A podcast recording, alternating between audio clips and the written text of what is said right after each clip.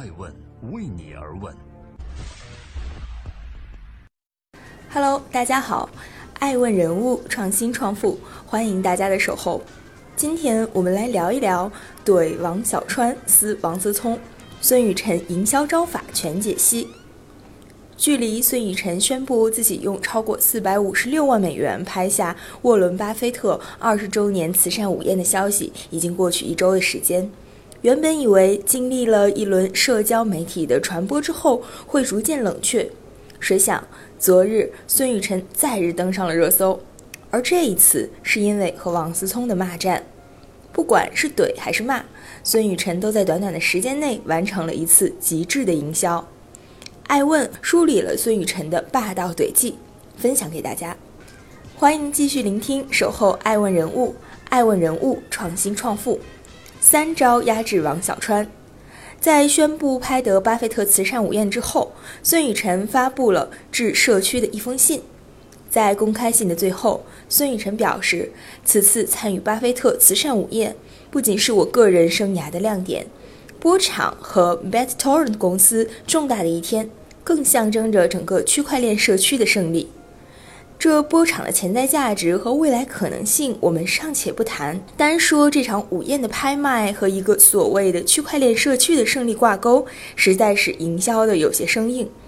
巴菲特的慈善午宴拍卖是一种纯竞价模式的匿名拍卖，也就是说，在规定的时间内，谁的出价最高，谁就可以获得与巴菲特共享午餐的机会。自由竞拍，钱多者得。午宴既不代表着巴菲特对拍卖者从事工作的认同，也不代表某一个行业或某一家企业就因此而获得了背书。这样的套路并不难被看穿，或者说他希望被人看穿。孙雨晨宣布高价拍下巴菲特午餐之后，熊猫资本的合伙人李论发文称。孙雨晨强拍巴菲特午餐，是把中国人的脸丢到了国际上，无疑给全世界传达非常错误的信息，进一步丑化了中国人的价值观。小鹏汽车的董事长何小鹏评论：“知耻而后勇本来是好事，但是不知耻而行骗招摇过市就搞笑了。”孙雨晨在接受媒体采访时表示：“我不在意这些猜疑和误解。”我觉得还是要用事实、数据和产品说话。任何技术公司的成长都要建立在巨人的肩膀上，这是很正常的。以抄袭、骗子来攻击我的竞争对手，他们自己都是这方面的行家。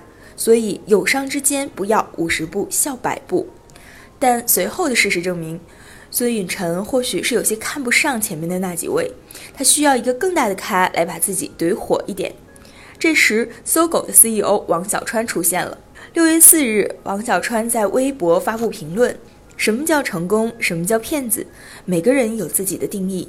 有的人以为是身价，有的人以为是市值。放到历史长河里，云淡风轻，用极致理性追求真理的科学家，用极致感性追求美的艺术家，以及用大爱对世界和民族做出贡献的英雄，才能永垂不朽。”孙雨晨等的就是这一怼。早在今年年初，孙雨晨就在朋友圈称，今年与朋友翻起一张照片。二零一四年十一月二十四日，我和王小川录制节目，我永远也忘不了他这种打量骗子的眼神。他说我是骗子，肯定会失败，和我录制节目是耻辱，最后甚至没办法录下去。后来不到三年，我公司就超过搜狗的市值。新仇旧恨，不向你开炮都对不起你这样的天时地利。第一招，出身压制。我觉得我跟王小川不具有可比性，因为我的身份是创业者，王小川的本质还是打工者。论背景，王小川是技术加管理的双核人才。一九九六年，王小川因获得国际奥林匹克信息学竞赛的金牌，被点名进入了清华大学计算机系。四年后成功保研，依旧是清华。毕业后，王小川加入搜狐，出任高级技术经理。随后的几年，技术总监、高级技术总监、CTO。王小川的职业生涯顺风顺水。二零一零年，搜狗从搜狐分拆出去单独运营，王小川兼任搜狗 CEO。二零一七年十一月，搜狗完成在纽交所的挂牌，王小川的人生进入新的阶段。而相较之下，孙雨晨的经历有些跳跃。公开资料显示，孙雨晨出生于1990年7月，本科毕业于北京大学历史系，研究生就读于美国宾夕法尼亚大学。2013年，孙雨晨还是一个刚刚接触比特币的比特币爱好者。他在硅谷接触到的 Ripple Labs 项目后，直言 Ripple 比比特币还要神奇。一个多月后，他以 Ripple Labs 大中华区首席代表的身份回国创业。履历再多也不及 Born to Win。孙雨晨一上来就占据了制高点，用出身强压一筹。第二招，扬狂避世。其实对于往事，我也不过当做一种鞭策。早已进入了我没有敌人的状态，或许是上一次和王小川的正面对垒，让孙雨晨意识到正面硬刚不讨便宜。孙雨晨这一次选择了境界压制，先将自己立于不败之地。五年之前，孙雨晨曾和王小川在一档节目中直接对话，直对王小川的质疑。孙雨晨更多的是理智且机智的迂回作答。王小川问：“还有什么能打动我的吗？”我听到现在还没有感觉你有什么优势，技术又跟你没关系。那听到现在都是你自己说的，没有看见。孙雨晨回答：“很好搜，我没有参加央行的论坛，都有公开的报道。”王小川说：“这不算。”孙雨晨回答：“对于一个新的技术，不能过多的苛责吧？争不过就不争了，但我也不能输。”于是有了孙雨晨的“我没有敌人”。第三招：以卵赌石。我们不如放下成见，再来一场三年之约，看看二零二二年六月之时，波长与搜狗的市值孰高孰低，赌注一百个比特币，三千万拍下巴菲特的慈善午宴，两千万捐赠慈善基金会，一千万捐赠给湖畔大学，一百五十万捐赠给渐冻人基金会。今年定下的捐赠目标是一亿元。孙雨晨不缺钱。一位不愿具名的币圈人士向媒体表示，孙雨晨资金积累应该是从波场 ICO 项目中圈了不少钱。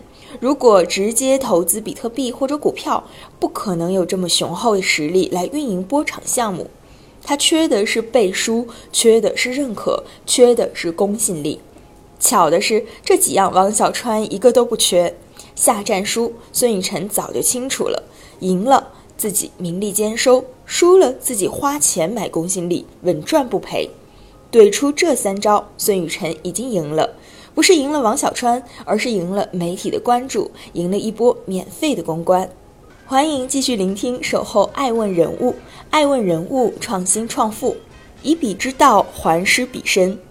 如果说和王小川的互怼算得上是一场较量，那么和王思聪的骂战基本就是正面 battle。孙雨晨看得通透，王小川文绉绉的质疑，他就理性的发声，压制就好。而碰到校长这种硬茬，那就要正面开骂。你骂我，我一定要再骂回去。靠爹的还敢骂靠自己的，八零后还敢骂九零后，搞个直播就倒闭的还敢骂还在创业的，谁给你的勇气？梁静茹吗？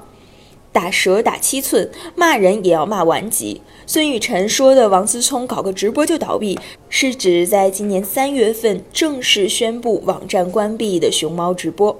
熊猫直播从创立之初就因王思聪的加持而备受瞩目，并获得了来自真格基金、新政资本等机构的多轮投资，一度与虎牙、斗鱼三足鼎立。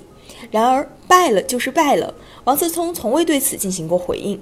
孙雨晨自是不会放过这样的机会。面对一向天不怕地不怕的王思聪，他抄起家伙就是一锤，这波不亏。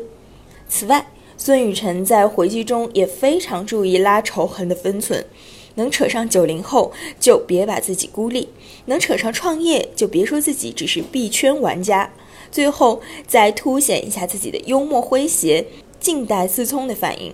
进退有度，左右有局，以彼之道还施彼身。截至目前，王思聪再未做出任何的回应。不过，关于孙雨晨的故事或许还没完。